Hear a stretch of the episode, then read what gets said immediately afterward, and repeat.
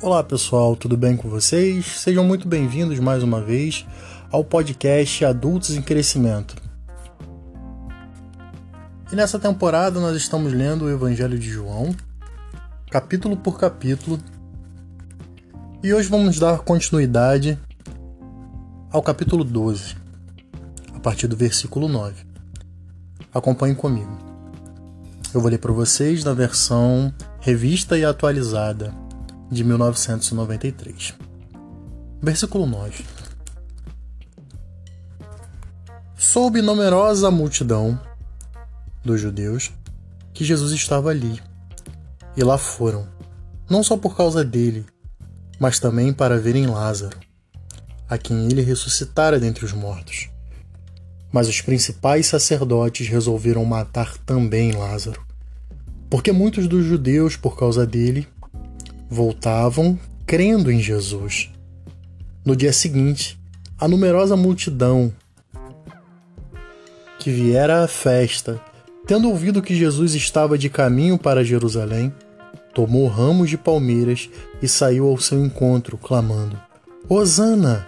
Bendito o que vem em nome do Senhor e que é Rei de Israel. E Jesus, tendo conseguido um jumentinho, montou o segundo que está escrito: não temas, filha de Sião, eis que o teu rei aí vem, montado em um filho de jumenta. Seus discípulos a princípio não compreenderam isto. Quando, porém, Jesus foi glorificado, então eles se lembraram de que estas coisas estavam escritas a respeito dele e também de que isso lhe fizeram. Pois testemunho disso a multidão que estivera com ele quando chamara a Lázaro do túmulo e levantara dentre os mortos. Por causa disso também, a multidão lhe saiu ao encontro, pois ouviu que ele fizera este sinal. De sorte que os fariseus disseram entre si: Vede, que nada aproveitais. Eis aí, vai o mundo após ele. Esta é a palavra do Senhor para este episódio do podcast. No capítulo 11, nós vimos a ressurreição de Lázaro e tudo que se desdobrou após esse episódio. O capítulo 12 não é diferente. Começou com Jesus indo à casa de Lázaro, Marta e Maria novamente, dessa vez para uma confraternização. Lázaro estava à mesa com Jesus, Marta cuidava dos afazeres da casa, dos preparativos para o jantar, e Maria como nós vimos no último episódio, fugiu do comum, do trivial, da confraternização formal. Logo pegou um vidro de puro nardo e derramou sobre os pés de Jesus e enxugava com os cabelos. Para saber mais detalhes, vocês escutem novamente os podcasts anteriores. O que eu li para vocês agora aconteceu após este episódio. A ressurreição de Lázaro foi comentada. Logo, a notícia se espalhou por toda Israel. E os homens saíram de todos os seus povoados, cidades, províncias, para a casa de Lázaro, para ver de perto, pessoalmente, um homem ressuscitado. E a própria Bíblia diz que Jesus foi à casa de Lázaro, faltando seis dias para a Páscoa. Então o judeu, o judeu peregrinava durante muitos dias até chegar à Cidade Santa, Jerusalém. E eles já tinham programado o tempo de peregrinação, eles sabiam, eles faziam aquilo todo ano. E Betânia era caminho para Jerusalém. Então, no caminho da peregrinação, muitos ficaram sabendo do que aconteceu em Betânia e foram à casa de Lázaro. Então, a casa de Lázaro em Betânia passou praticamente a ser um ponto turístico. As pessoas queriam ver aquele homem ressuscitado. E não havia dúvida sobre a ressurreição de Lázaro. Lázaro foi ressuscitado depois de muitos dias dentro de um sepulcro. Humanamente seria impossível, então Não havia dúvida, somente havia a admiração, a perplexidade daqueles homens por saberem dessa notícia nunca antes vista por alguém. Um homem foi ressuscitado em Betânia. Eles foram atrás de Jesus e também aproveitaram para ver Lázaro. Nesse momento do ministério de Jesus, os seus seguidores voltaram a aumentar, porque em determinado momento eles diminuíram consideravelmente, principalmente depois da multiplicação dos pães e dos peixes. Jesus fez algumas exortações. Jesus explicou qual era o custo de segui-lo, e muitos não aguentaram esse custo e deixaram Jesus pelo caminho. E nesse momento do ministério de Jesus, as multidões voltaram a seguir a Jesus. Porque tinha acontecido um fato novo. Jesus tinha ressuscitado um homem. Não que os outros sinais não fossem grandes, eles eram maravilhosos. Só que não havia acontecido ainda a ressurreição. Eu acho que essa possibilidade nem existia na cabeça daquelas pessoas. Um homem foi ressuscitado. Então vamos voltar a seguir a Jesus. Vamos atrás dele, não vamos perder tempo. A gente não sabe o limite deste homem. E vou dizer entre aspas, Jesus voltou a ser adorado pelo povo. Jesus voltou a ser bem recebido pelo povo. Outrora odiado e perseguido pelos judeus, Jesus passou a ser seguido novamente. Jesus passou a ser atraente novamente, mesmo que a intenção de muitos ali seja uma intenção religiosa, não tendo passado pelo novo nascimento, não tendo passado pela conversão genuína. Muitos ali seguiam a Jesus pelas coisas que ele, que ele fazia, pelas obras.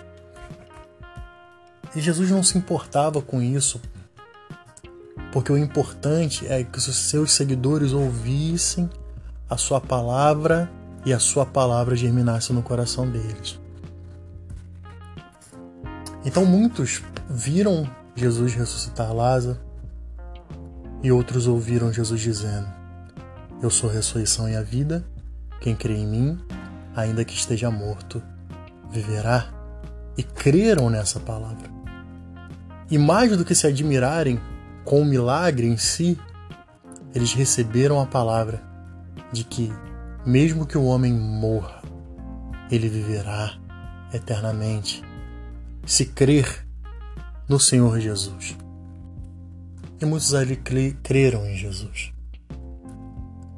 Só que os religiosos, como a Bíblia diz aqui no versículo 10, os principais sacerdotes, em meio a isso tudo, em meio à admiração do povo por aquele homem que ressuscitou um outro homem. Os principais sacerdotes e religiosos da alta cúpula religiosa de Israel procuravam matar não só Jesus, mas nesse momento a Lázaro também. Porque Lázaro era uma testemunha viva de que aquele homem era diferente. E aqueles homens começaram a se sentir ameaçados por isso, porque eles estavam cegos pelo ódio, cegos pela religiosidade. Eles odiavam a Jesus, eles queriam matar Jesus, e não importa o que Jesus fizesse. Ao invés de adorá-lo, glorificá-lo por ressuscitarem um homem, o cego religioso, um homem de coração amargurado, de coração obscurecido, ele só consegue enxergar o seu ódio. Eles queriam matar a Jesus mesmo depois de um milagre desse. E queriam matar não só Jesus, mas matar a Lázaro que acabara de ser ressuscitado. De repente, na cabeça deles, eles imaginavam: Vamos ver se ele vai ressuscitar Lázaro de novo agora. Porque Lázaro é uma testemunha viva.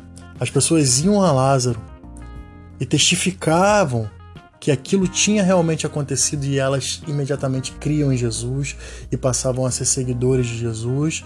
E tudo que os sacerdotes não queriam era que Jesus tivesse mais seguidores, mais admiradores, porque eles tinham um medo de perder o poder. Porque os religiosos, a religião judaica, ela se fundia com o poder, com o poder do Estado com respeito, com a admiração da população comum. E eles tinham muito medo que Jesus realmente se tornasse rei, porque eles sabiam que Jesus não concordava com absolutamente nada do que eles faziam, nada do que eles pregavam. Eles tinham medo de perder o bem bom. Então, quanto mais pessoas seguiam a Jesus, mais ira Jesus atraía dos religiosos. Então eles pensaram em matar Lázaro. Como diz o versículo 11, porque muitos dos judeus, por causa dele, por causa de Lázaro, voltaram crendo em Jesus. Quer dizer, eles peregrinaram da sua terra até Jerusalém, passaram por Betânia comemoravam a Páscoa e voltavam da Páscoa crendo em Jesus. É o caminho da conversão. Eles iam para Jerusalém, encontraram com Jesus e Lázaro no meio do caminho, celebraram a Páscoa e voltaram crendo em Jesus. Esse era o processo daquele que tem um coração aberto. Então o que aconteceu lá em Betânia é estratégico. Tudo que Jesus faz é minimamente calculado, minimamente estra estratégico por parte do Pai para que as pessoas viessem a crer.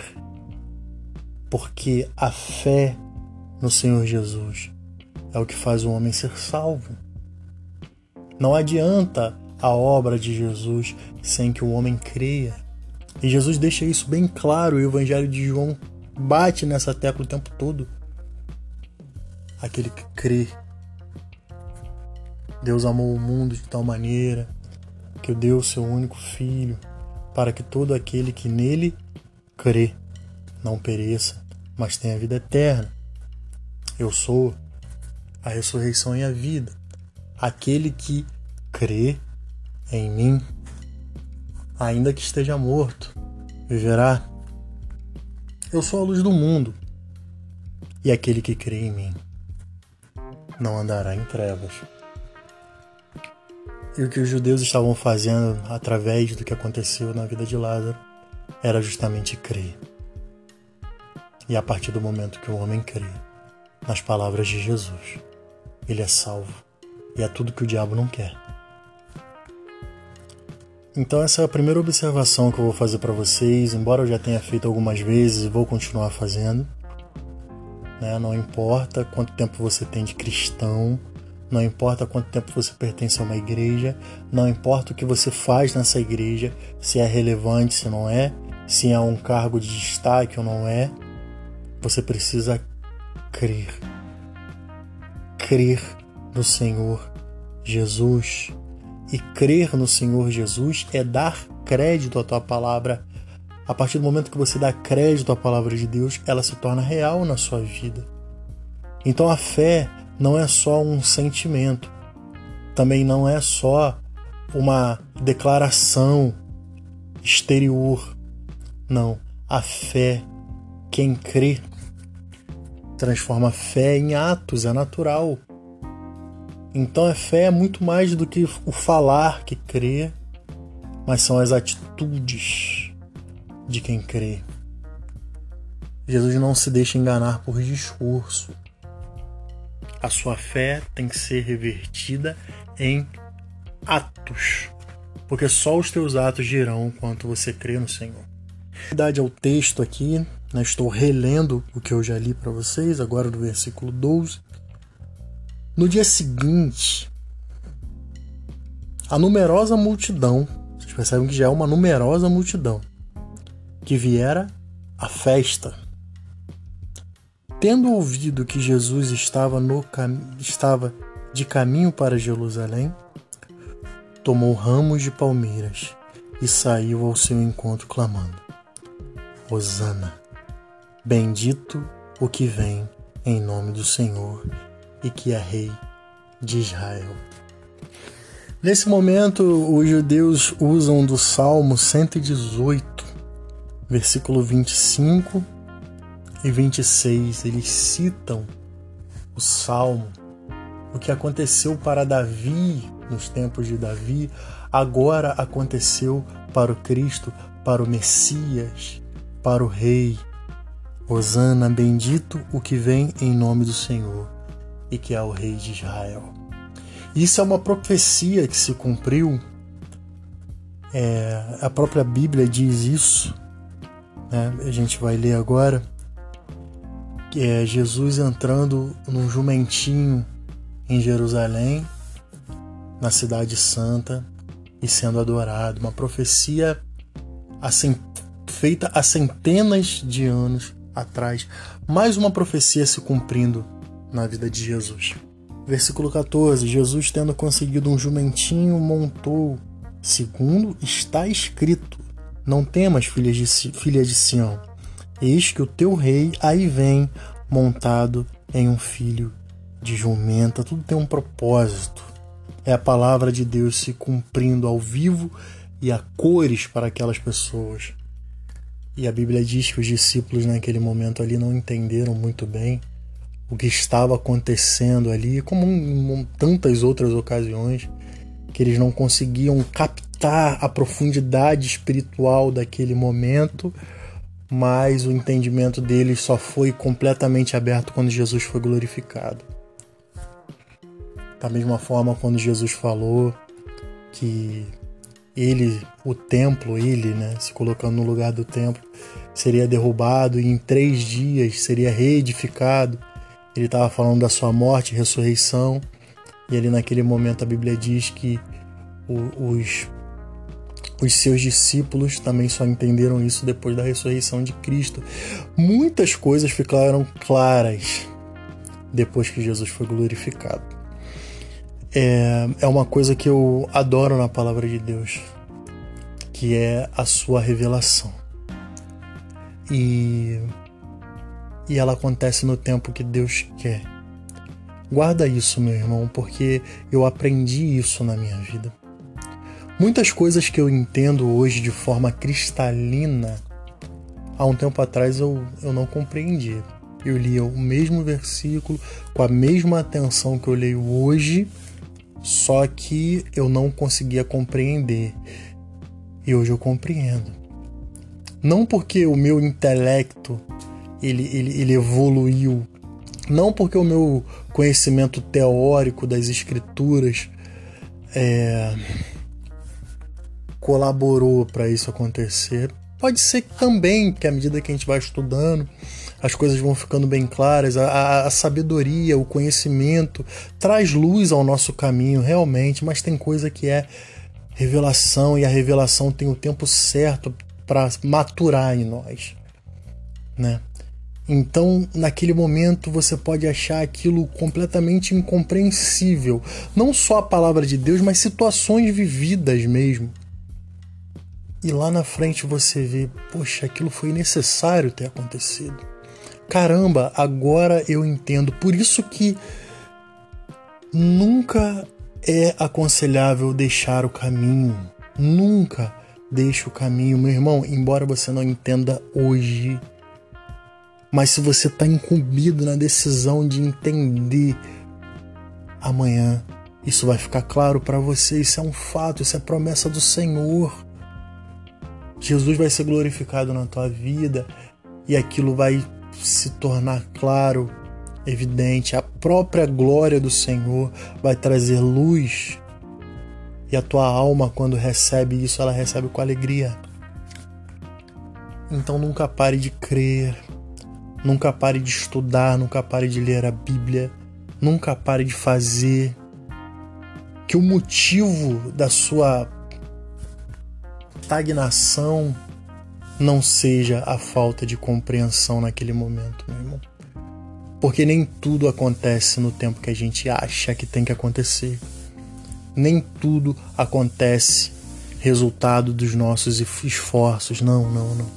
Você já vai ter esquecido daquela situação lá na frente quando a revelação vier até você no tempo de Deus, no Kairos.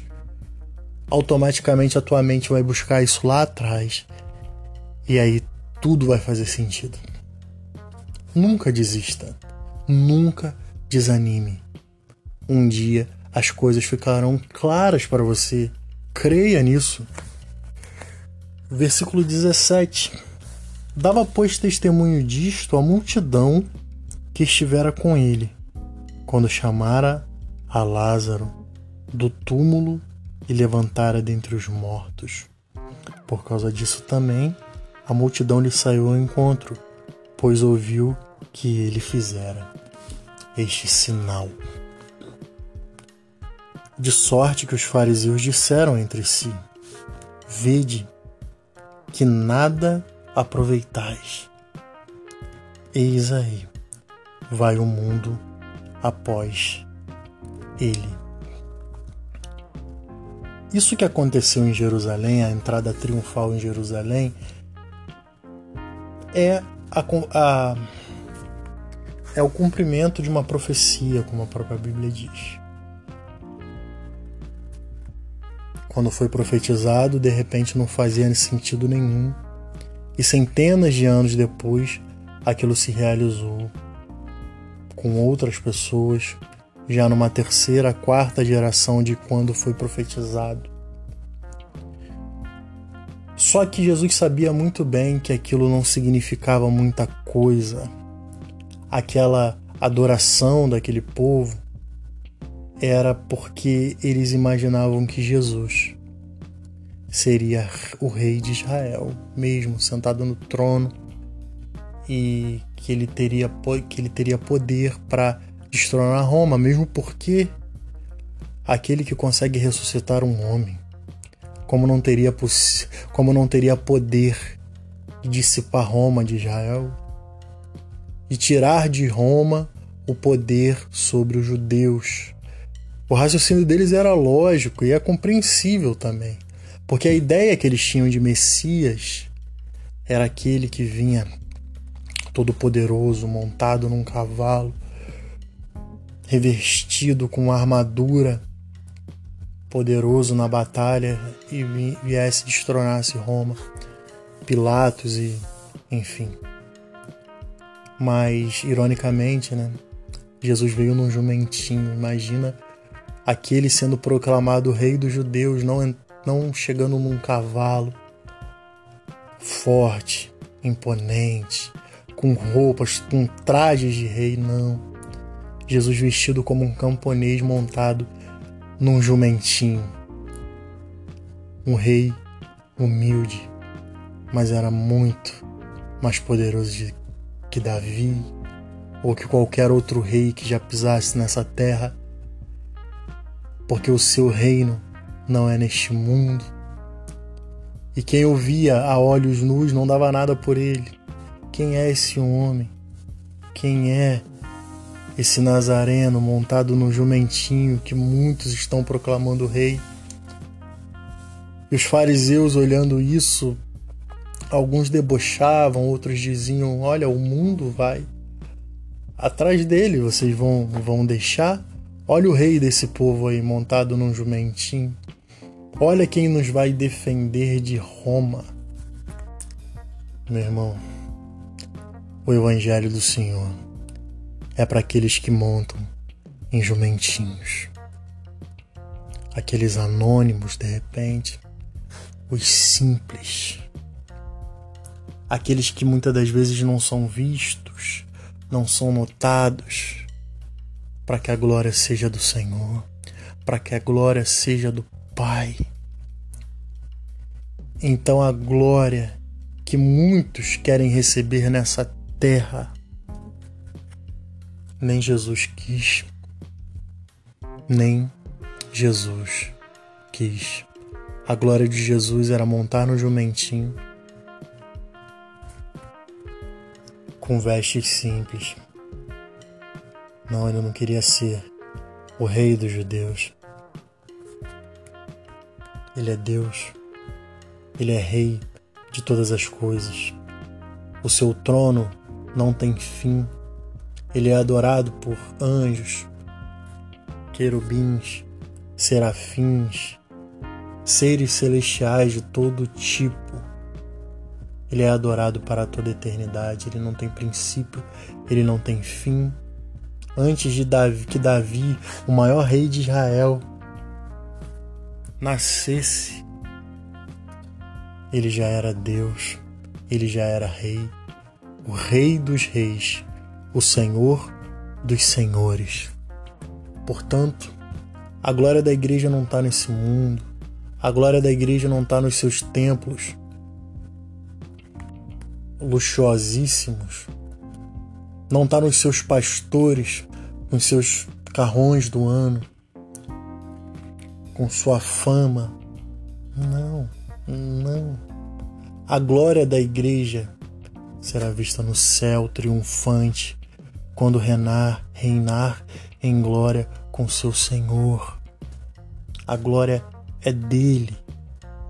E a igreja continua trabalhando como o Senhor Jesus, humildemente, no seu jumentinho, com humildade, porque é assim que a igreja funciona aqui na terra. Sigamos o exemplo do Mestre. O Mestre entrou num jumentinho em Jerusalém, foi adorado. Jesus sabia que aquela adoração ali era interesseira. De repente o viram de uma forma equivocada, mas só pelo milagre que ele fez ali em Lázaro, aquilo atraiu a atenção e muitos creram. Isso que era importante. Isso que era importante. E depois que Jesus ressuscitou, muitos entenderam que ele não seria o grande rei que destronaria Roma. Não, o seu trono é outro. Isso é frustrante para muitos, mas para aqueles que creem é o suficiente. Que Deus te abençoe, meu irmão.